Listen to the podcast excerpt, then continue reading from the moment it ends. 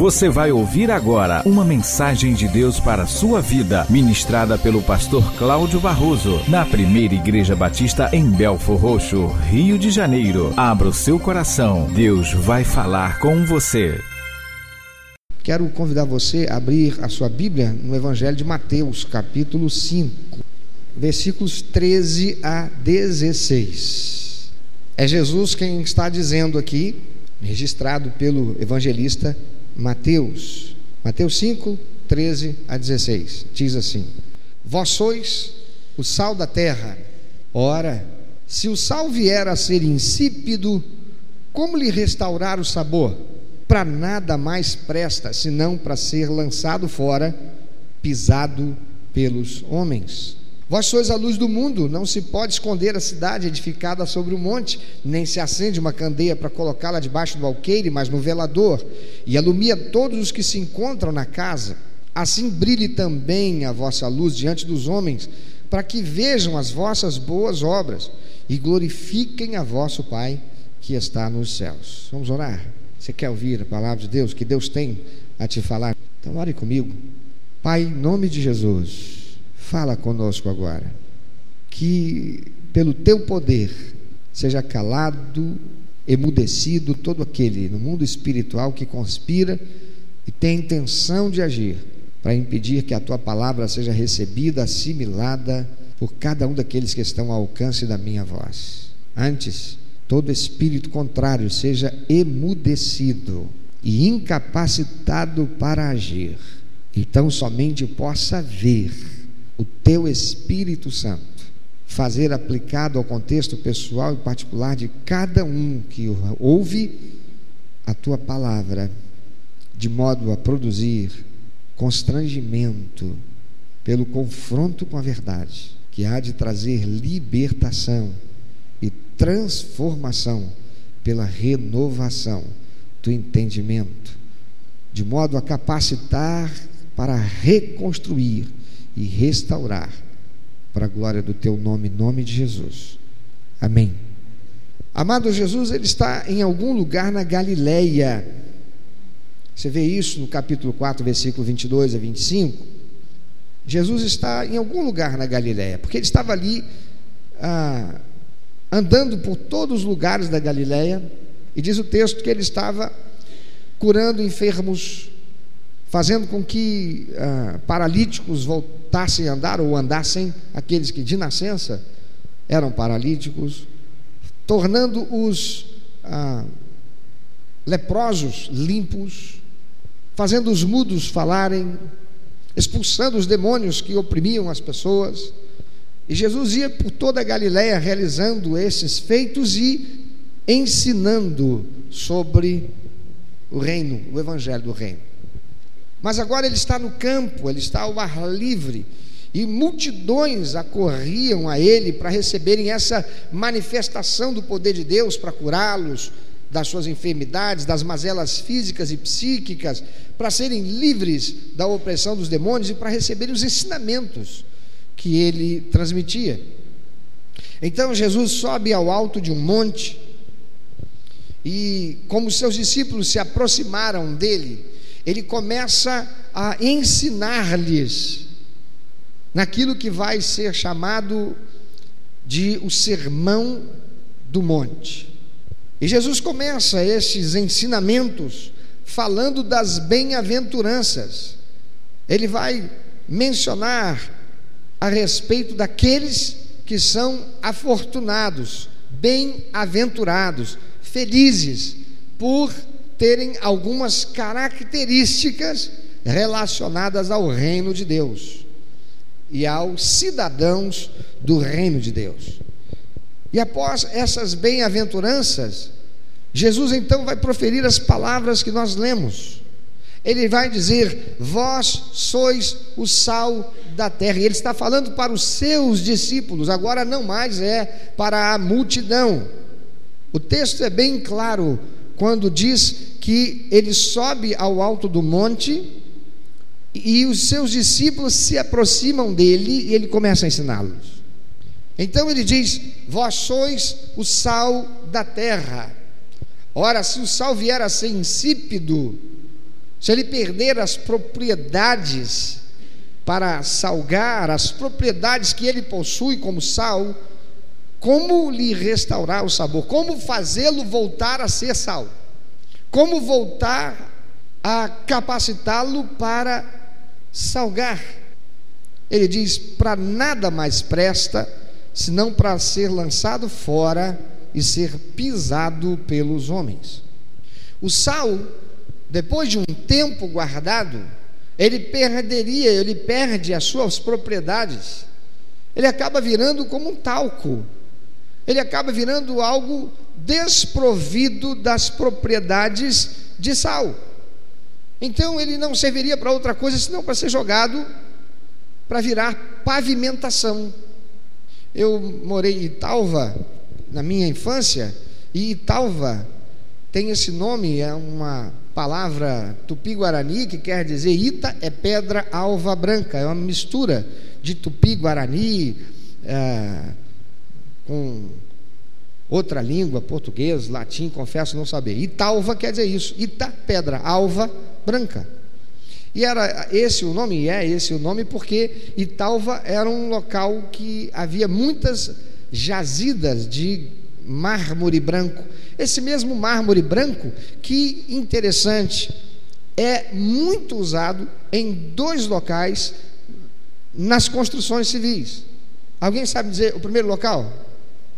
Isso mesmo, soleira das portas. E o segundo local, peitoral das janelas. Peitoral porque, via de regra, não é o caso, porque essa janela aqui é para gigante, né? Via de regra, a janela bate mais ou menos aqui na altura do peito, né? Então, peitoral das janelas. Então, são dois lugares onde a gente mais encontra esse mármore branco. Alguém tem mármore branco na soleira da sua porta? Ó. Hoje em dia, é, usa-se granito, né? E o granito se tornou mais comum, está se tornando mais comum, exatamente porque já não está mais fácil encontrar mármore branco, como se achava antes. E Italva também era conhecida por causa da poeira. Irmão, chegava a época de inverno, quando não chove, a cidade batia aquele vento e tinha certos lugares que você podia contar, passar ali era sair dali branquinho, branquinho, branquinho, branquinho. Por quê? Porque a serraria de mármore ficava bem no que chamava-se, ou chamaria o centro de Talva, bem na entrada ali, e era uma serraria enorme. E 24 horas a gente ouvia aquele barulho, principalmente de noite, da casa do vovô Gininho, a gente dormia ouvindo aquele barulho. Chac, chac, chac, chac, chac, chac. Eram as serras serrando aqueles blocos enormes de mármore para cortarem placas, aquelas placas que a gente vê quando passa em marmoraria, e aquilo era 24 horas aquele barulho, e a serraria funcionando. E para cortar o mármore, precisa usar água naquelas lâminas, naquelas serras, por isso serraria o nome, que passavam para lá e para cá no mármore. Então ia, tinha que estar tá jogando água. E aquela água com a poeira, o pó que ia soltando daquele lugar onde a serra ia passando, ia escorrendo e aquilo ia para um lugar que era depositado e vinham caminhões caçamba. E esses caminhões eram caminhões próprios para isso. Era depositada essa lama de resíduo do mármore cerrado dentro dessas caçambas e esses caminhões iam para determinados lugares, terrenos baldios, terrenos que eram permitidos por seus proprietários e jogavam como aterro. E o aterro era aquele pó de mármore, aquela lama de mármore. Quando aquilo secava, ficava um piso compacto, bem compacto, mas quando secava mesmo, que o vento batia, podia estar certo, que quem morasse razoavelmente perto ia ter muito trabalho para limpar a sua casa, porque era muita poeira. O que Jesus está dizendo é que o sal, se ele perder o seu valor, se ele perder a sua propriedade, ele não prestaria para mais nada, a não ser para ser jogado e tornado pavimentação cobertura do solo para as pessoas passarem.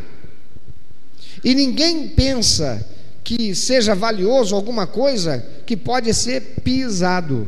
A gente dá valor para o granito que a gente compra e coloca como piso das nossas casas, não é verdade? Mas ninguém anda na rua pensando, por exemplo, no asfalto e dando valor àquilo ali. Pelo contrário, um lugar onde as pessoas cospem, onde os bichos defecam, urinam, é um lugar sem valor nesse contexto. Jesus está dizendo: não serve, perde sua propriedade, passa a ser considerado algo que não faz diferença. Amados, o que Jesus estava dizendo àqueles discípulos e que se aplica a nós hoje, Aqueles discípulos, eles foram preparados por Jesus para receberem duas coisas. Eles foram preparados para receberem o grande mandamento e foram preparados para receber, estavam sendo preparados para receber a grande comissão que Jesus, ao partir desse mundo, deixou para todos aqueles que são seus discípulos. Eu vou fazer só uma perguntinha, porque eu não sei quantos aqui de fato são, mas quantos são discípulos de Jesus que estão aqui hoje? Pode levantar seu braço e dizer: Eu sou discípulo de Jesus. Então é mesmo para você como foi para esses discípulos. Mesma mensagem. Jesus deixou, ele estava preparando-os para receberem o grande mandamento e a grande comissão. E o grande mandamento é amar a Deus acima de tudo, acima de todos e ao próximo como a si mesmo. Lucas 10, 27. E a grande comissão é vivermos com o alvo de trazer mais um da perdição para a salvação através do nosso testemunho. Ouça o que César falou. Ele não, ele não abordou aquele moço na rua e começou a pregar para aquele moço. Ele disse: Eu comecei a dar o meu testemunho. Não é pregação, é testemunho. Amados, há muita gente que quer pregar o Evangelho, pregar Jesus, mas Jesus disse lá em Atos capítulo 1, verso 8, antes de voltar ao céu, ele disse para os seus discípulos: Mas recebereis a virtude do Espírito Santo que há de vir sobre vós, e ser-me-eis testemunhas tanto em Jerusalém como em toda a Judéia e Samaria e até aos confins da terra. Por favor, olha dentro dos olhos azuis, marrom, bege, preto, eh, castanho, hoje em dia com, com, com, com, lente pode ser até rosa dessa pessoa que está do teu lado e diz para ela: Jesus não te chamou, não te vocacionou, não te deu como comissão sair pregando para ninguém, mas testemunhar. E o que é testemunho? O testemunho é dizer: eu era assim, perdido, sem Cristo, ignorante a respeito da verdade, da salvação, mas um dia eu recebi a palavra de Deus, meu coração se abriu, eu senti algo extraordinário, que era o Espírito Santo, que é quem convence do pecado, da justiça e do juízo, e a palavra de Deus entrou em minha alma, eu fiz uma aliança com Cristo, eu recebi Jesus como meu único, eterno e suficiente Salvador, e a partir de então, por essa aliança, criança, eu comecei a ler a Bíblia, a estudar a Bíblia, a ter disciplina de oração, a ter disciplina de estudo da palavra. Eu passei a integrar o corpo de Cristo chamado igreja, onde eu fui edificado pelo testemunho de outras pessoas, e nessa caminhada com Cristo eu fui aprendendo o que dá prazer ao coração de Deus, porque antes eu vivia de modo a dar prazer ao meu coração, eu não estava nem aí para Deus, eu procurava Deus quando as coisas apertavam, quando eu sabia que eu não podia, eu precisava precisava dele, então eu corria a ele. Mas agora não, agora eu sei que é para dar prazer ao coração de Deus, e ao fazê-lo eu sou abençoado. Por isso eu deixei de fazer as coisas erradas que antes eu fazia, e agora eu quero viver para dar prazer ao coração de Deus, porque quem assim o faz recebe a força que precisa para viver nesse mundo e ser mais que vencedor sobre todas as coisas. É isso. Mas quantos são os crentes que têm um testemunho para dar? Quantos são os verdadeiros discípulos que morreram para o mundo e nasceram de novo para Cristo? Quantos são aqueles que verdadeiramente têm o que falar para as pessoas porque receberam na sua vida a salvação e a transformação que foi produzida por consequência disso? Muita gente quer pregar. Porque, meu amado, pregar necessariamente não significa viver aquilo que se prega.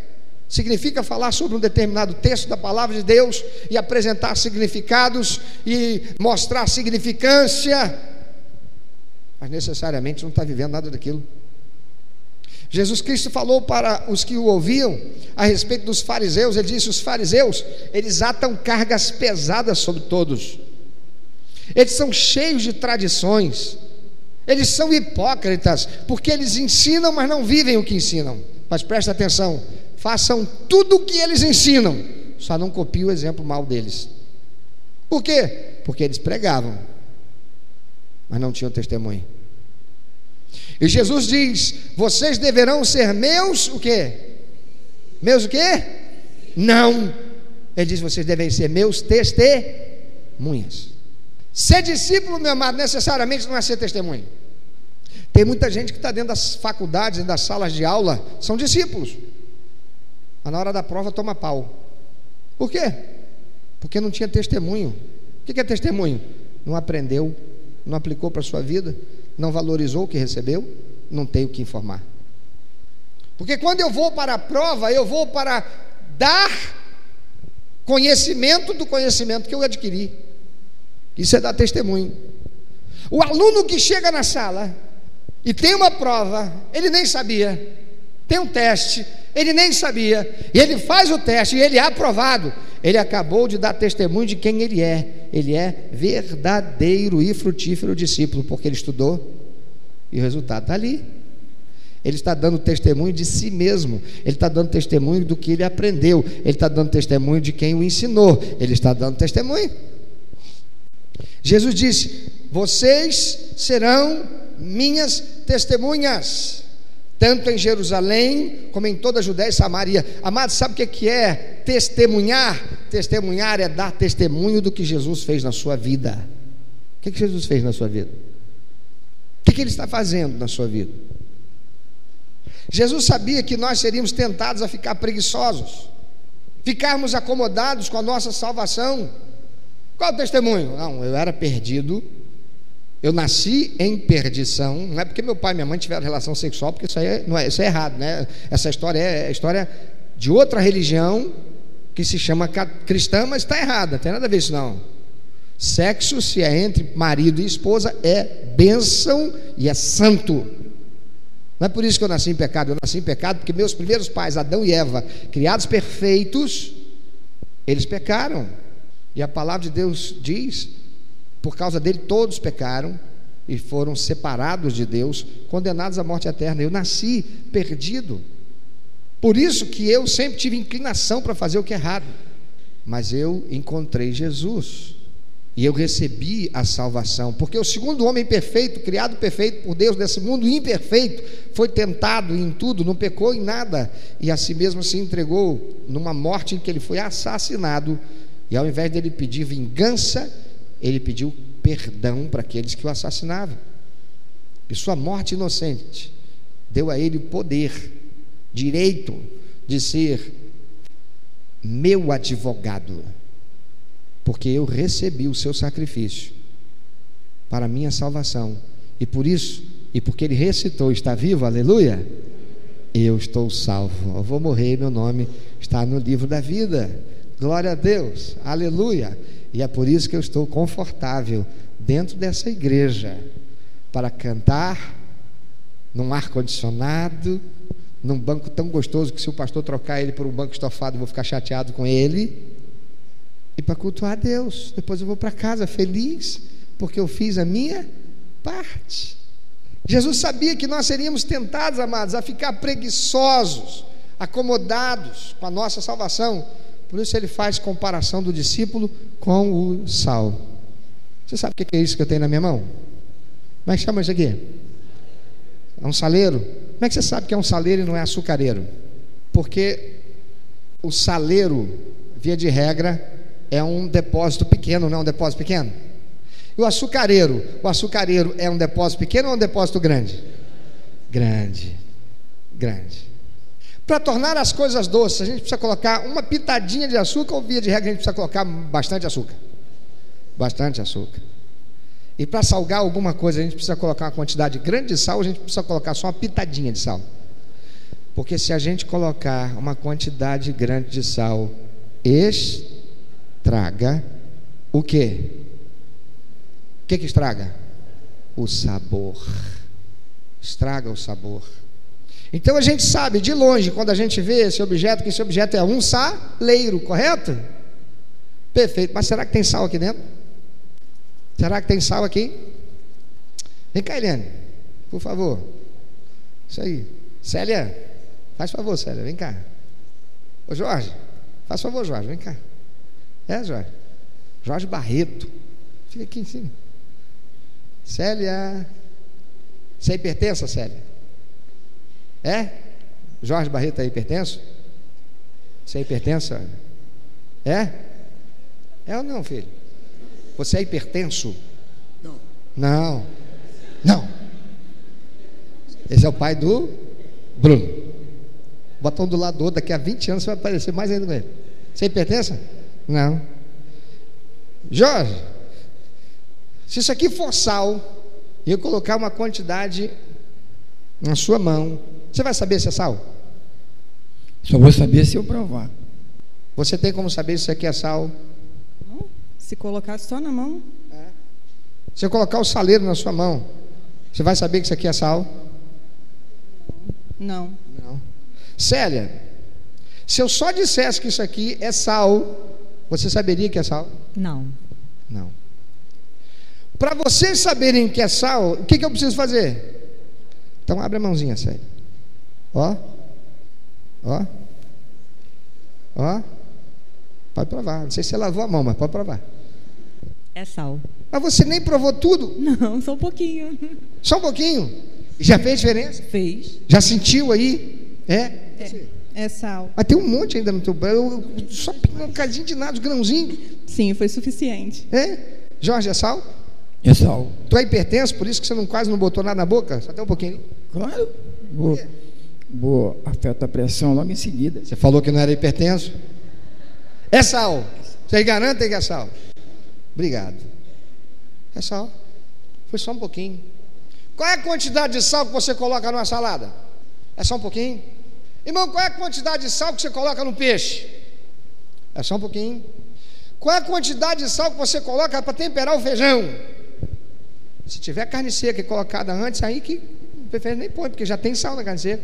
É só um pouquinho. Ei, meu irmão! Deus não pediu para você ficar 24 horas enchendo os ouvidos dos outros com sal. Ele disse: seja sal, seja sal. O pouquinho que você der do seu testemunho para alguém vai fazer diferença na vida desse alguém para que ele seja salvo, para que a sua vida seja diferente, para que ele comece a pensar e olhar e dizer assim: opa, peraí, alguma coisa se tornou diferente. Quando essa pessoa falava, meu coração ardia, havia algo diferente enquanto ele falava comigo dando seu testemunho, alguma coisa, algo diferente. Minha alma, eu comecei a sentir algo diferente. Meu coração passou a bater mais forte. Só um pouquinho. Mas sabe o que, que a gente faz? A gente fica dentro do saleiro. Você sabe o que é o saleiro? Dá uma olhadinha ao seu redor. Isso aqui, o templo que muitos chamam de igreja. A gente vem para cá e a gente quer ser sal aqui, a gente acha que aqui a gente está sendo sal. A gente acha que quem vai dar o sal para fazer diferença é o pastor, porque o pastor é quem prega. É o pastor, porque é o pastor que vai fazer aquela oração forte e vai fazer diferença na vida daquela pessoa. Mas quem tem que salgar é você, que é discípulo, que tem que fazer a diferença. E lá na grande comissão, Jesus disse: Ei, enquanto você vai pelo teu caminho, seja em Jerusalém, na Judéia, na Samaria e aonde quer que você seja levado para os confins da terra, seja sal e salgue, tempere, faça diferença na vida de quem senta ao teu lado naquele ônibus, faça diferença na vida das pessoas que moram na mesma no mesmo andar que você, no prédio, no mesmo bloco, no mesmo condomínio. Seja sal, faça diferença. Meu amado, a gente tem vivido como sal dentro do saleiro, dentro do carro da gente. A gente tem vivido como sal dentro do saleiro, dentro de nós. Nós temos a palavra, mas ela não sai da nossa boca porque não temos testemunho para dar ou porque nós somos preguiçosos para dar o testemunho. ou porque a gente dá desculpa, mas eu não sei falar. Eu fico imaginando, porque Jesus diz assim: naquele dia muitos dirão em teu nome preguei, em teu nome expulsei demônio, em teu nome pessoas foram curadas. E Jesus diz: Mas eu vou dizer para muitos desses: Eu nunca te conheci, porque na verdade você fazia isso, mas você fazia isso com intenções escusas, pessoais, por causa de vanglória, querendo aplauso das pessoas, querendo que as pessoas olhassem para você, se colocando numa posição de semideus, se prevalecendo da fé e da inocência delas para se locupletar. Mas eu fico imaginando o que Jesus vai falar para aqueles que foram sal dentro do saleiro. Mas ele já disse. Olha o que, que ele disse: não serve para nada mais, senão para lançado fora, ser pisado pelos homens. A vida de muito crente é uma gangorra.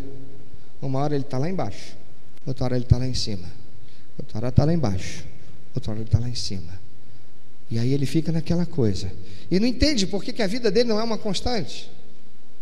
E aí quando você vai olhar para a vida dele, é porque quando ele está lá embaixo, ele se sente nada, ele se sente em pecado, reconhece que tudo que está vivendo é consequência por não ter vivido como sal, não fez diferença foi um acomodado, foi um covarde, foi alguém que vivia cansado para fazer as coisas de Deus, alguém que era cansado ou acomodado ou confortável demais para fazer as coisas do reino de Deus, para tirar a vidas das trevas, para ser bênção na vida de outros, porque durante a semana toda trabalhava, domingo é meu dia de folga, de descanso, claro que é, mas eu não falo de Jesus para ninguém durante dia nenhum. Porque aquele que vai comigo na mesma condução que eu, não falo. E se eu falei para aquele ontem, hoje sentou um outro. Ontem eu já falei de Jesus para aquele sentou ontem aqui, agora hoje eu vou dormindo até meu trabalho. Não salgo. Amados, muita gente quer pregar, mas Jesus diz: é salgar.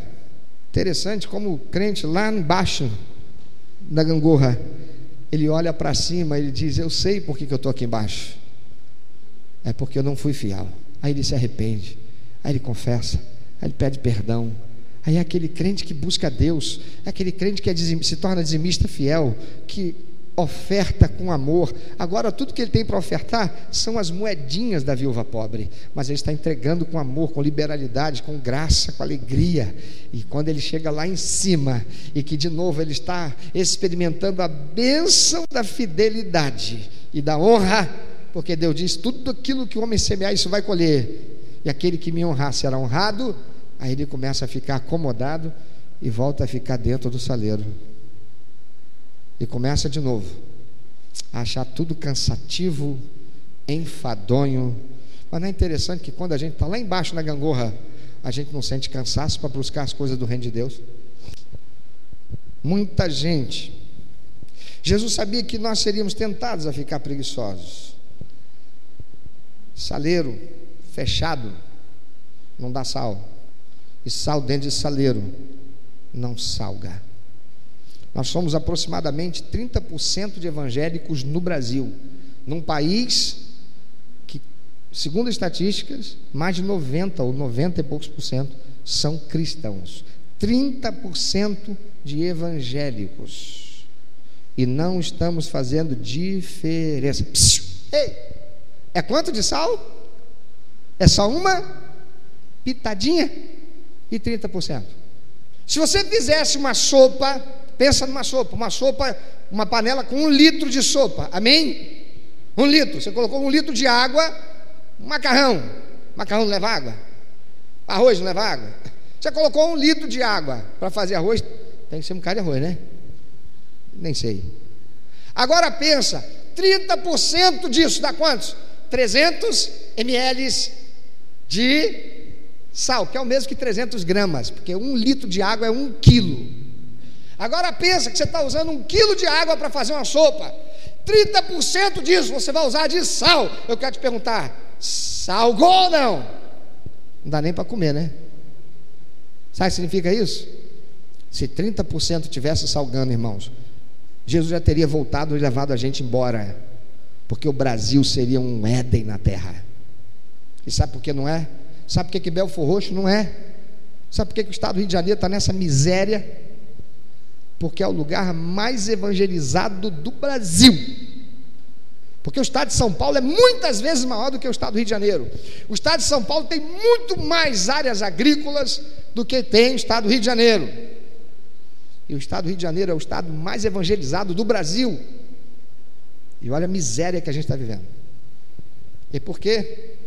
Porque aqueles que deveriam estar sendo sal, não estão salgando, não estão fazendo diferença. Irmão, você para e olha assim, mas eu sou sozinho na minha rua, eu sou o único crente. Ei, hey, você tem sal? Se você tem sal, é você que Deus vai usar para fazer diferença.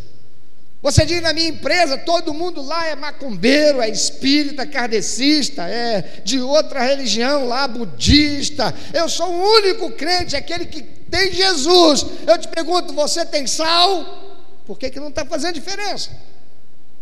Porque os primeiros cristãos eram pouquinhos. O apóstolo Paulo era só um. Era ele e Silas. E sabe o que, que falam dele? Esses que têm alvoroçado o mundo chegaram também aqui, porque tinham sal.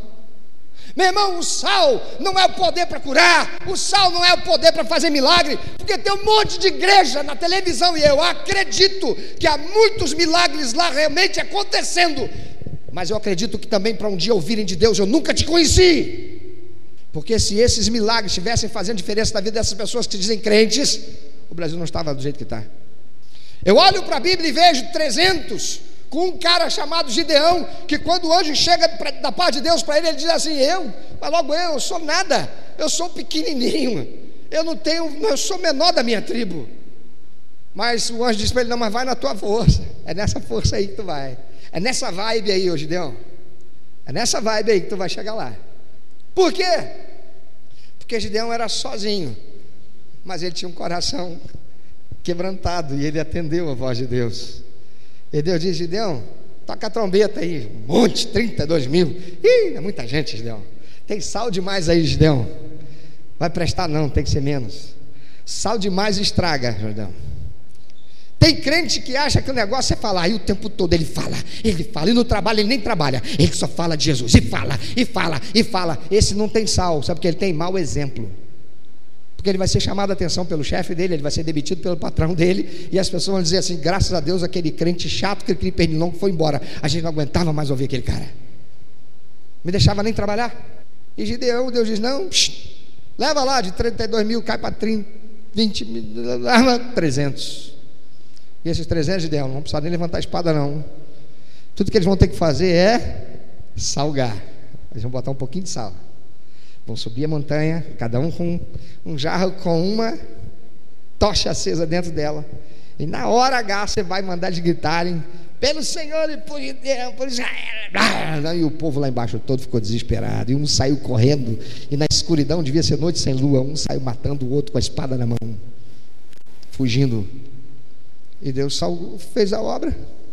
Ei, amado, é só um pouquinho de sal para nós termos Belfor Roxo diferente, para nós termos nossa rua diferente, para nós termos nosso bairro diferente, é preciso ter sal. Ei, querido, você que mora nesses bairros aí que os traficantes tomaram conta, quantos daqueles garotos que estão lá, você sabe que já foram embaixador do rei, já foram membros de alguma igreja evangélica, o papai e a mamãe levavam ele para a igreja, e agora ele é adolescente, ele quer saber de tudo, ele quer saber da droga, ele quer saber do tráfico, ele quer saber da arma, ele quer saber do fuzil, mas ele não quer saber de Jesus nem de igreja, por quê? porque não salgaram na vida dele. Talvez ele tenha tido pais crentes, uma avó crente, mas quando ele chegou na igreja, talvez ele não tenha encontrado um saleiro cheio de sal. Ele encontrou um lugar onde as pessoas eram fofoqueiras, onde as pessoas eram maledicentes, onde as mulheres ficavam cochichando, dizendo: Você viu a roupa da fulana? Não era saleiro, não tinha sal, tinha fofoca. Onde o irmão que não podia e para ir para a igreja, ou ele ia andando a pé longe, e porque ele não podia, porque ele tinha uma família com mais três, e não podia pagar passagem para todos eles, ele via o outro irmãozinho que tinha o um carro passar de carro por ele, e nem olhar para o lado, e ir para a igreja. E quando ele chegava na igreja, ele via o irmãozinho lá com o carro dele. Mas não parou para perguntar, irmão, você quer esperar aí que eu volto para te pegar? Cadê Mateuzinho? Mateuzinho está aqui? Eu passei, vi Mateuzinho e a Juliana. Estavam quase aqui na esquina. Viram, me viram passar? Não, mas eu vi vocês. E não parei. E não parei por quê? Porque já estava pertinho. Já está pertinho, para que, que eu vou dar carona? Juliana está em estado é, interessante, não está, Juliana? Está grávida, não está? Poxa, pastor. Dali da esquina até aqui, não podia dar carona? Eu não podia, porque meu carro, se você for lá agora para ver, só tem um lugar que a Beatriz estava sentada, está cheio de caixa de coisas que eu recebi para nossa igreja dar em doação para pessoas carentes, roupa, calçado, brinquedo, carrinho de, de, de criança, está tudo entulhado na mala dentro do carro. Mas se eu tivesse vindo pela prata, e tivesse vindo Juliana e Mateuzinho vindo a pé, eu teria vindo aqui, deixado as coisas aqui. E se eu não pudesse, eu ia pegar a chave do meu carro e dizer: meu irmão, vai lá, você vai encontrar Mateuzinho e Juliana andando na rua. Traz eles, por favor. Mas talvez aqueles garotos fossem membros de uma igreja em que os irmãos que tinham carro não tinham sal. Tinham carro, mas não tinham sal.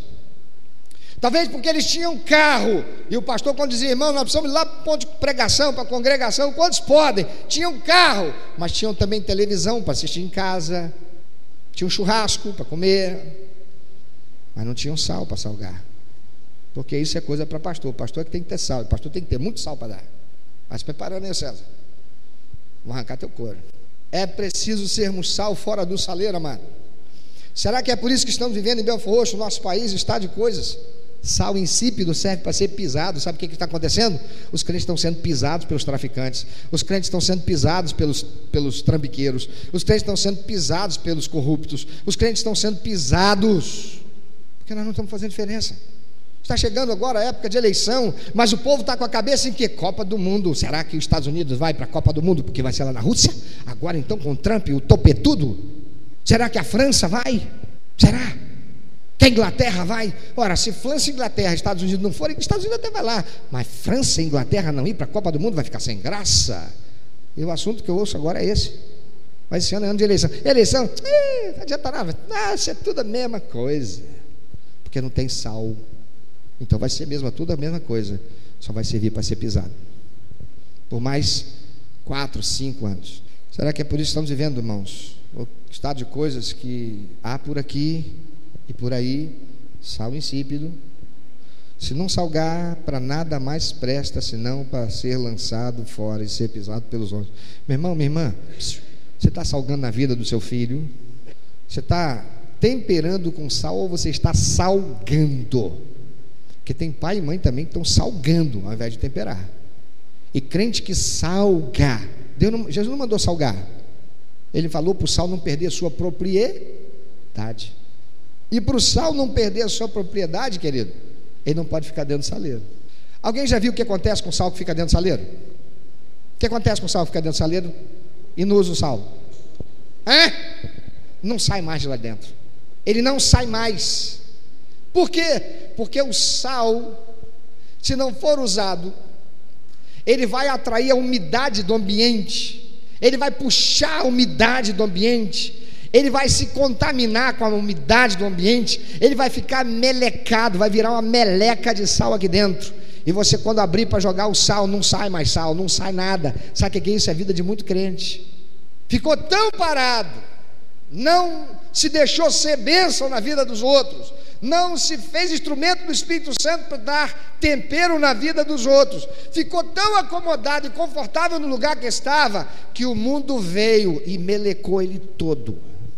O mundo que veio pela televisão, o mundo que veio pela internet, o mundo que veio, porque ele estava parado, ele não se mexia para salgar nada, para temperar coisa alguma.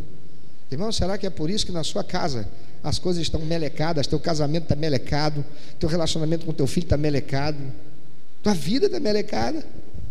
Porque o sal já está insípido. Há um, um meio para ser resolvido isso aí.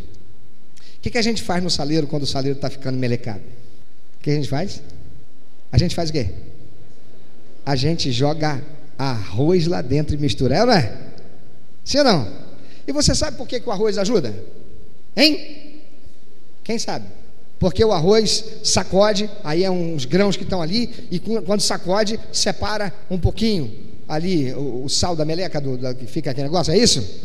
Não, é porque o arroz absorve a umidade e o sal volta a ficar sequinho. Você quer ver? Alguém aqui já teve um celular que caiu dentro d'água? Já? Jogou ele fora, irmã? Não? Já aprendeu, né?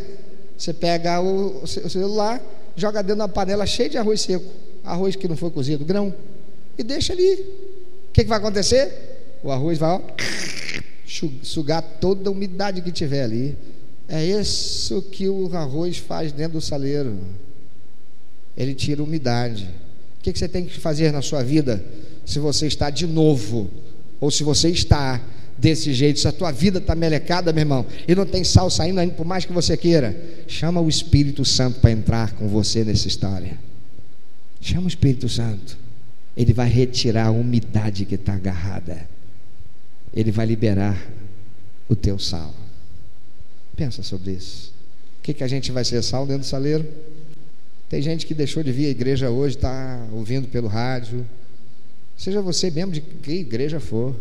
Tem certeza que hoje você não podia estar na igreja? Ou você ficou em casa porque você tem o conforto de poder participar pela rádio? Que bênção! A primeira igreja Batista Belfor Roxo transmite pela rádio. Há outras igrejas aí transmitindo também. E você hoje ficou dentro do saleiro da tua casa, ao invés de sair. Porque quando você está dentro da sua casa, ou quando você está aqui dentro, você não está salgando nada. Você não está cumprindo o grande mandamento e a grande comissão. Porque o grande mandamento é amar, e amar é verbo, verbo exige ação. E dentro de casa você não está agindo, fazendo nada. Ah, não, pastor. Estou sim, estou aqui no Facebook mandando mensagens no Facebook dizendo que Jesus é bom. Que glória a Deus, aleluia. Olha o que o Senhor fez na minha vida. Eu estou aqui, pastor, mandando mensagem pelo WhatsApp. Inclusive, pastor, estou compartilhando as suas pregações que estão no YouTube, no SoundCloud. Mas você não está salgando. Você tem que sair da tua casa, você tem que sair para as ruas com o propósito de ser sal, de dar tempero, de fazer o que César e Cristiane fizeram essa semana, Rodrigo Oliveira.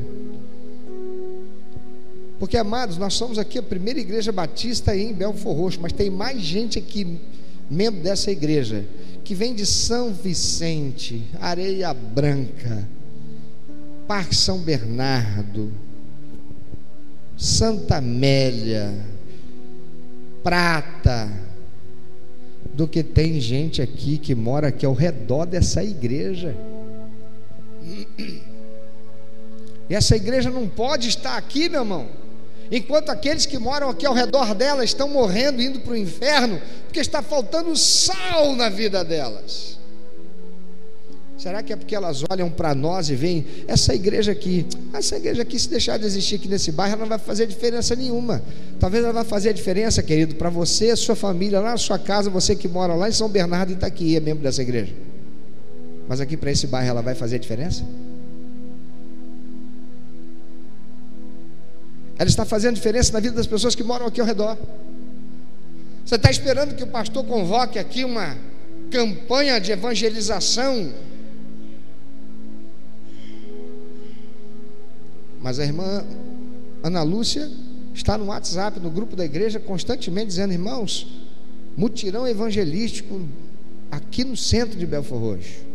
Você sai de casa para acessar ou você está dentro do saleiro na sua casa? Por que será que as coisas estão do jeito que estão? Você enfrenta as suas limitações, as suas dificuldades para sair de casa para fazer um monte de coisa, mas quando é para fazer a coisa de Deus, você fica no conforto da sua casa e dá a desculpa que você tem do porquê você não está fazendo, do porquê você está aí.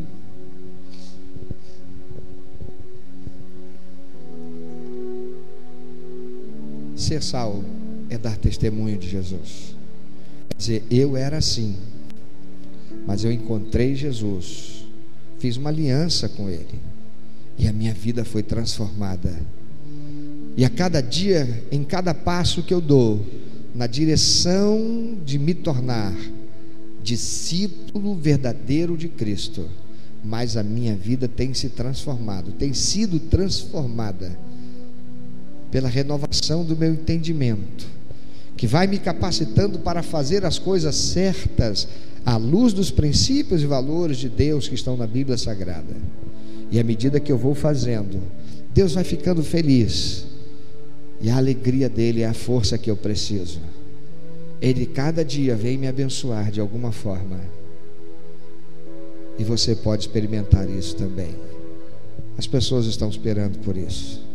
Pessoas como esse jovem que o César encontrou estão aqui ao redor do nosso bairro, da nossa igreja. Estão lá na sua rua onde você mora. Estão lá na empresa que você trabalha. Estão dentro daquela condução que você pega todo dia. Estão entrando pelas portas do seu estabelecimento comercial toda hora. Seja salvo. Amado Senhor, obrigado porque vidas foram sal, sal que temperaram o mundo, o mundo que estava perdido, o mundo que estava aprisionado, vidas que entregaram suas próprias vidas a ponto de serem sacrificadas, mortas, gente que se permitiu ser levada presa e testemunhou até mesmo a morte de seus filhos antes deles mesmos serem mortos, devorados por feras. Eles salgaram o mundo com o evangelho da salvação, da verdade. Ó oh, Senhor, tem compaixão de nós.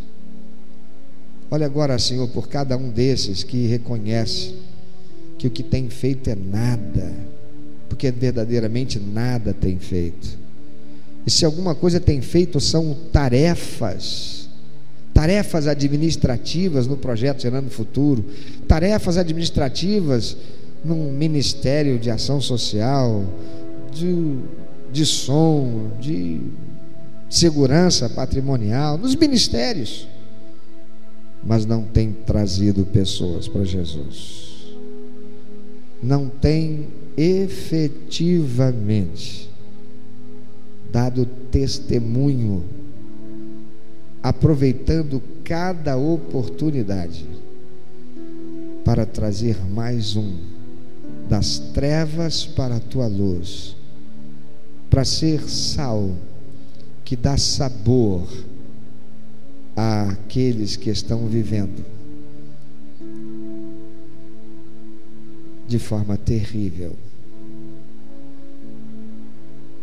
Ó oh Deus, olha por nós. Tem compaixão de nós, Senhor. E Espírito Santo, continua a falar e a nos constranger. Pois nós dissemos aqui, há quase 20 anos atrás, queremos ser uma comunidade viva de cristãos autênticos e cada um aqui que é membro deste saleiro disse: Eu estou comprometido a fazer diferença, sendo um discípulo que dá prazer ao coração do Senhor, trazendo pessoas para Jesus. Ó oh, Senhor, tem compaixão de nós em nome de Jesus. E na medida em que cada um se voltar para ti quebrantado, o Senhor que não despreza, abençoa. E se nesta hora, Senhor, há aqueles que estão afastados da comunhão com o Senhor, que precisam fazer um conserto com o Senhor, que reconhecem que não têm vivido como sal, porque nem mesmo a sua própria vida experimenta do tempero que traz prazer. E esse tempero é o Senhor. Ó Deus, abençoa para que hoje sejam livres e tenham sua vida marcada num processo de libertação, de restauração, de reconstrução para se tornarem verdadeiros e frutíferos discípulos do Senhor Jesus, para a glória do teu nome. Aqueles que estão em algum lugar participando conosco pelas ondas da rádio e que igualmente, Senhor, estão constrangidos agora. Espírito Santo, continua a falar-lhes, de modo a que, em tomando a decisão certa, o Senhor vá capacitando-os, abençoando-os, para que sejam testemunhas efetivas do Senhor, eficazes do Senhor, para a glória do teu nome. No nome de Jesus. Meu amado ouvinte, você que ouviu esta mensagem, se Deus tem falado ao seu coração, se você foi constrangido pelo Espírito Santo e quer compartilhar isso conosco, quer que nós estejamos orando por você. Se você quer nos informar que você recebeu Jesus como teu único, eterno e suficiente Salvador, se você quer saber um pouco mais a respeito do que fazer para dar prazer ao coração de Deus e viver a vida que o Senhor tem reservado para você, vida de paz, de equilíbrio, de satisfação, entre em contato conosco. Ligue para nós. Anote, por favor, é 21 2761 1059 21 2761 1059. Entre em contato conosco. Deus quer continuar falando com você.